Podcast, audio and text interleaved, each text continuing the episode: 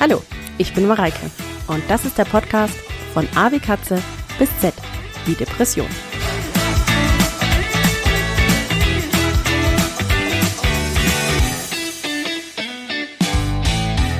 Hallo, ich bin Mareike und damit herzlich willkommen zur ersten Folge des Podcasts von A wie Katze bis Z wie Depression. Mein Leben nach dem Burnout und mit Depression. Und dieses neue Leben, was definitiv anders aussehen wird als mein altes, ja, das folgt noch keiner Logik und ähm, ich habe auch keinen Masterplan und deswegen kam es auch zu diesem Titel von A wie Katze bis Z wie Depression, bestimmt auch dadurch bedingt, dass ich eine Katze habe.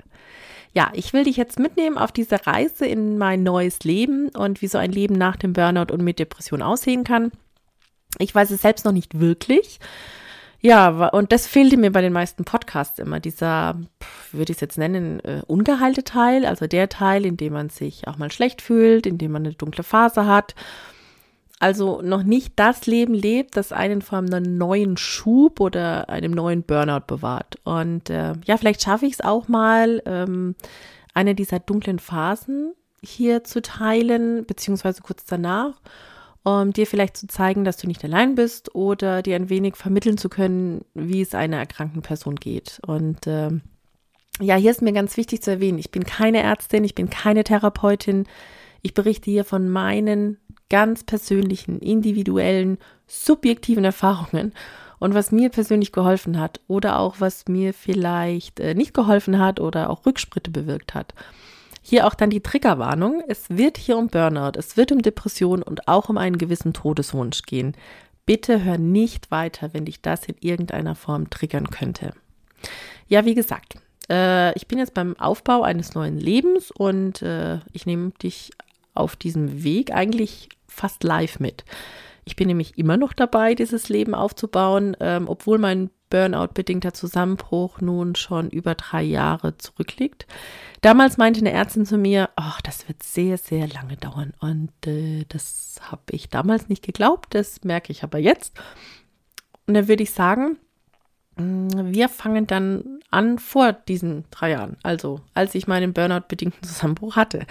Wie sah der bei mir aus? Ähm, ja, ich hatte schon Monate zuvor das Gefühl, dass irgendwas nicht stimmt und es war im ersten Corona-Lockdown, dass ich gemerkt habe, ja, da war das, ähm, dass sich dieses Gefühl massiv verstärkt hat. Und unheimlich stark gemerkt habe ich es dann.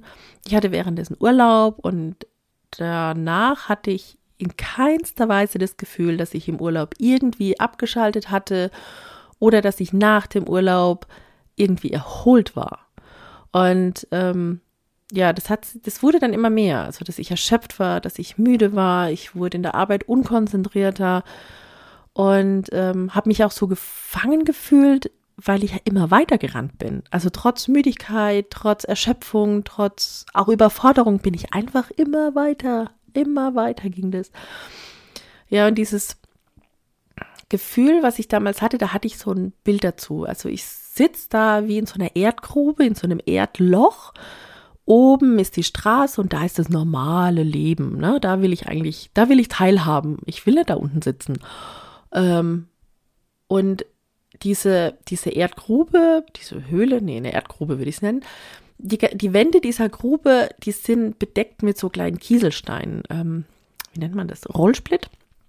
Ja, also das heißt, immer wenn ich versuche, da hochzukommen, bin ich einfach wieder runtergerutscht. Aber ich habe es immer weiter probiert, aus dieser Grube zu kommen und immer wieder dieses Gefühl, man strampelt sich oder ich strampel mich da ab und ich habe einfach keine Chance. Das war das Gefühl.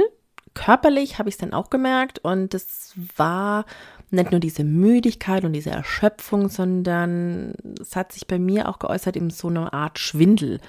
So ein Gefühl, mir ist schummrig. Das habe ich vor allem beim Sport gemerkt. Also damals habe ich noch mehrmals die Woche CrossFit gemacht und ich musste Workouts abbrechen, weil mir so schwindelig war. Ähm, ich konnte nicht weitermachen.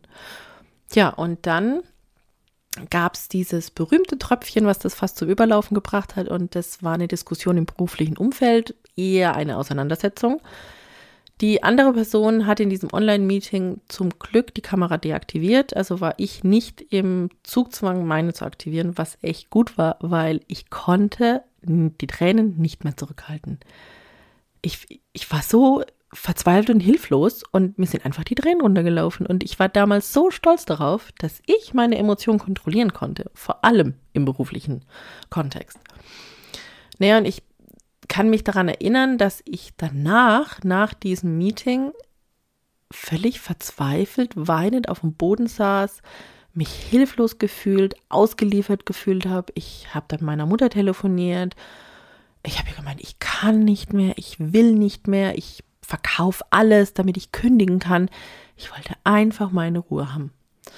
Ja, meine damalige Arbeitsstelle ähm, hat bestimmt auch einiges mit meiner Situation zu tun. Darauf möchte ich aber jetzt nicht eingehen. Ja, und also da saß ich da und trotz dieses Zusammenbruchs habe ich einfach weitergearbeitet. Denn es gab ja in meinem Kopf keinen anderen Weg. Entweder ich mache weiter oder ich kündige. Und Kündigung hieße aber auch dann, kein Einkommen zu haben. Also habe ich einfach weitergemacht und äh, das auch am nächsten Morgen. An diesem nächsten Morgen hat äh, auch ein Bekannter mir was vorbeigebracht und äh, der kannte dama meine damalige berufliche Situation auch, hat mich auch gefragt, wie es mir geht. Und da konnte ich es wieder nicht aufhalten. Die ganze Verzweiflung, die ganzen Tränen, alles kam wieder raus. Er hat mich dann in den Arm genommen und hat dann mich gedrängt, fast schon gezwungen, bei meiner Hausarztpraxis anzurufen, weil er gemeint hat, das ist nicht normal. An das Telefonat mit der Hausarztpraxis speziell kann ich mich jetzt nicht mehr erinnern, aber ich weiß, dass ich am darauffolgenden Vormittag gleich einen Termin bekommen habe.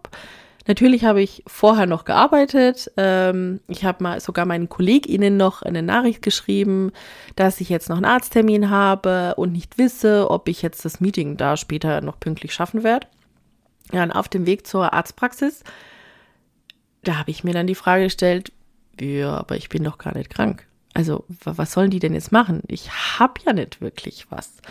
Und da kam wieder das Gefühl des Gefangenseins, keinen Ausweg zu haben. Und ich saß dann auch in dem Wartezimmer mit den Fragen, was soll ich denn jetzt erzählen? Ich bin doch nicht wirklich krank. Und im Behandlungszimmer dann auf die Frage, warum ich hier bin, äh, was mein Anliegen sei, da habe ich dann alles erzählt. Und es brach alles auch wieder raus. Mit viel Tränen, mit, mit Verzweiflung, dass ich gemeint habe, ich, ich, dass ich völlig erschöpft bin, dass ich nicht mehr kann. Und äh, ja, ich wurde dann sofort krankgeschrieben für erstmal zwei Wochen. Äh, insgesamt waren es dann mehr als zwei Wochen, fast sechs Monate, die ich dann krank war.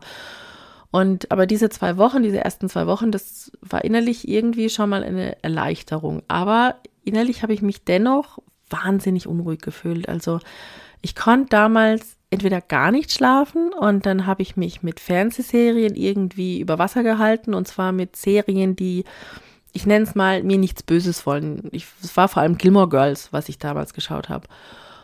Und falls ich schlafen konnte, hatte ich wahnsinnige Albträume. Also entweder kein Schlaf oder Albträume.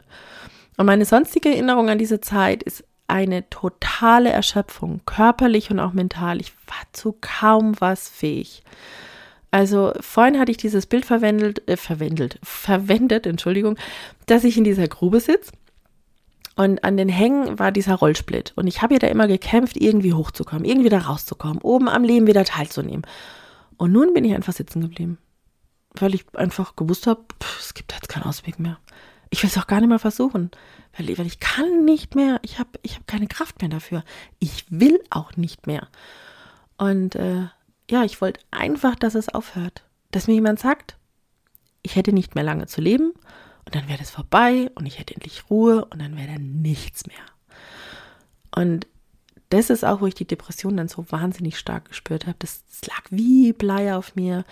Also ich lag da auf diesem Sofa und äh, ich wäre wär ich eigentlich gern aufgestanden. Ich, ich konnte aber auch einfach nicht. Und schon der Gang zur Toilette, das war so schwer. Es war wirklich so schwer. Ja, ich habe das noch manchmal das Gefühl, aber zum Glück nicht mehr so stark. Also ich habe noch manchmal Tage, an denen, die nenne ich dann meine dunkle Phase, aber es sind nicht mehr Wochen. Also um Gottes Willen, damals waren es Wochen, wo ich mich so gefühlt habe. Ja, das ist wie ein Gefühl, als liegt da Blei auf einem Mann. Man kann nicht aufstehen. Ich habe dann Antidepressiva bekommen und die haben zum Glück nach ein paar Wochen auch bei mir gewirkt und ähm, da kam der Antrieb zurück ähm, und ich konnte dann sozusagen endlich wieder aufstehen, nicht nur sozusagen, ich stand dann endlich auch auf und konnte mir dann auch endlich Hilfe suchen.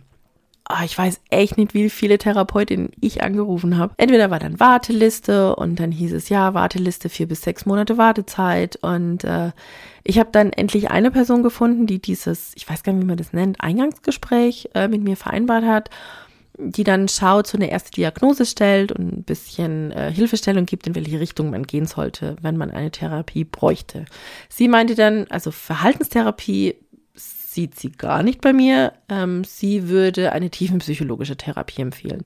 Falls du dich jetzt fragst, was der Unterschied ist, und ich bin da jetzt keine Expertin, also ich gebe da jetzt keine Garantie auf Richtigkeit, aber soweit ich es verstanden habe, also die Verhaltenstherapie setzt beim Verhalten an. Wie mache ich etwas? Was sind meine Trigger, was sind meine so automatisierten Verhaltensabläufe. Und man versucht dann, diese automatisierten Verhaltensabläufe zu unterbrechen. Es geht also ums Verhalten. Und die tiefenpsychologische Therapie setzt da an, warum habe ich denn überhaupt bestimmte Verhaltensmuster und woher kommen die? Meistens dann aus der Kindheit oder was triggern die? Also man schaut sich sozusagen die Ursache an. Ich bin dem Rat dann auch gefolgt und habe versucht, in diesem tiefen psychologischen Bereich ähm, eine, einen Therapeutin zu finden. Ja, das ist aber noch schwerer, habe ich gemerkt, also zumindest in dem Bereich oder in dem Landkreis, wo ich wohne. Da gab es dann Wartezeiten ab sechs Monaten oder überhaupt einen Annahmestopp. Die haben einfach praxisvoll keine Möglichkeit der Aufnahme. Und ähm, aber ich brauchte Hilfe. Und dann bin ich auf die Suche nach einer Person gegangen, die eine tiefenpsychologische Therapie anbietet, die ich aber privat bezahlen kann. Ja, ich kann mir das jetzt zum Glück leisten. Und ich weiß wirklich nicht, was mit mir wäre, hätte ich das mir nicht leisten können. Ich habe dann auch eine Person gefunden und da ich keine Namen nennen will oder Geschlechter oder irgendwas, was auf Person zurückzuführen äh, könnte, nenne ich die Person jetzt einfach dann immer Therapeutenperson. Und äh, darüber werde ich dann auch in einer der nächsten Folgen reden. So, eins ist mir hier wichtig zu erwähnen. Es gibt viel zu wenige Therapieplätze. Das ist fürchterlich. Und ich bin mir leider sicher, dass das auch Menschenleben kostet. Denn man begeht nicht Selbstmord, man stirbt daran. Weil Selbstmord kann eine Folge einer Depression sein.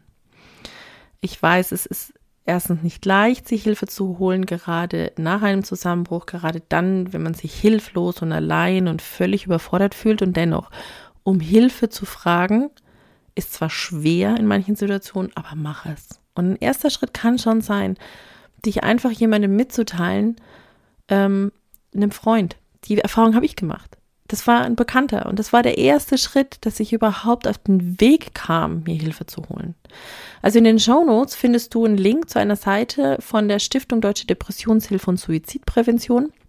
Da findest du erste Anlaufstellen, darunter auch den Link zum Infotelefon Depression und auch Beratungsstellen und auch ein Selbsttest ist da zu finden. Die Adresse lautet deutsche-depressionshilfe.de. Erste gute AnsprechpartnerInnen sind auch Hausärzte und Hausärztinnen. Das habe ich die Erfahrung gemacht. Ähm, die konnten mich dann auch zu einem Neurologen verweisen. Die waren wie, würde ich jetzt sagen, so der Wegweiser, was die nächsten Schritte sind. Aber vor allem haben die mich erstmal aus der Situation rausgeholt, was zu einer ersten Erleichterung geführt hat. Vielleicht gibt es bei dir auch im Unternehmen, in der Uni, in der Schule oder irgendwo in der Nähe, in, in Kirchengemeinden ähm, eine Beratung, die du nutzen kannst, dann mach das. Und wenn du dich akut in einer Krise befindest, bitte zöger nicht. Kontaktiere die nächste psychiatrische Klinik in deiner Nähe oder ruf den Notruf unter 112 an. Du kannst dich immer anonym und auch kostenfrei an die Telefonseelsorge wenden. Und die Nummer hier ist die 0800 dreimal die 1, 0, dreimal die 1 oder 0800 dreimal die 1, 0, dreimal die 2. So, dann komme ich auch zum Ende der ersten Folge. Für mich wichtig zu erwähnen, wenn du merkst, dass körperlich oder mental etwas nicht stimmt, versuch's nicht zu ignorieren. Sprich darüber. Du bist nicht allein. Gerade wenn du dich ver verloren oder dieses Gefühl von Gefangensein hast, einsam fühlst oder erschöpft fühlst, Du bist wirklich nicht allein. Burnout und Depressionen sind Krankheiten und die können behandelt werden. Du musst dich nicht so fühlen. Und ähm, ja, und wie andere Krankheiten, zum Beispiel körperliche, die machen sich auch manchmal erst leise bemerkbar und werden dann auch immer lauter, je mehr man sie ignoriert. Und es ist wirklich kein Zeichen von Schwäche, ein Burnout oder Depression zu haben. Eher hast du zu viel Stärke bewiesen. Also stell dir vor, du würdest jetzt einen Stuhl hochheben, so über deinen Kopf. Und ich sage jetzt dir, du sollst bitte so stehen bleiben. Irgendwann wollen deine Arme da nicht mehr mitmachen. Und ähm, ja, also bei einer körperlichen Dauerbelastung und dann auch Überlastung macht dein Körper schlapp. Und das ist genau das gleiche bei mentalen oder psychischen Belastungen oder dann Überlastung. Irgendwann macht da auch deine Psyche schlapp. Deswegen spürst du erste Anzeichen, sprich darüber. Denn ich hoffe, dass mein Beispiel dir zeigt, je länger du wartest, desto schlimmer wird's und desto länger wird's dauern, dass es dir wieder besser geht. Deswegen mein Appell, spürst du erste Anzeichen, sprich mit jemandem darüber. So, falls du mir jetzt schreiben magst, zum Beispiel mit Feedback zur ersten Folge, kannst du das gerne tun an die Adresse awkatze.awkatze.de und dabei awkatze zusammengeschrieben.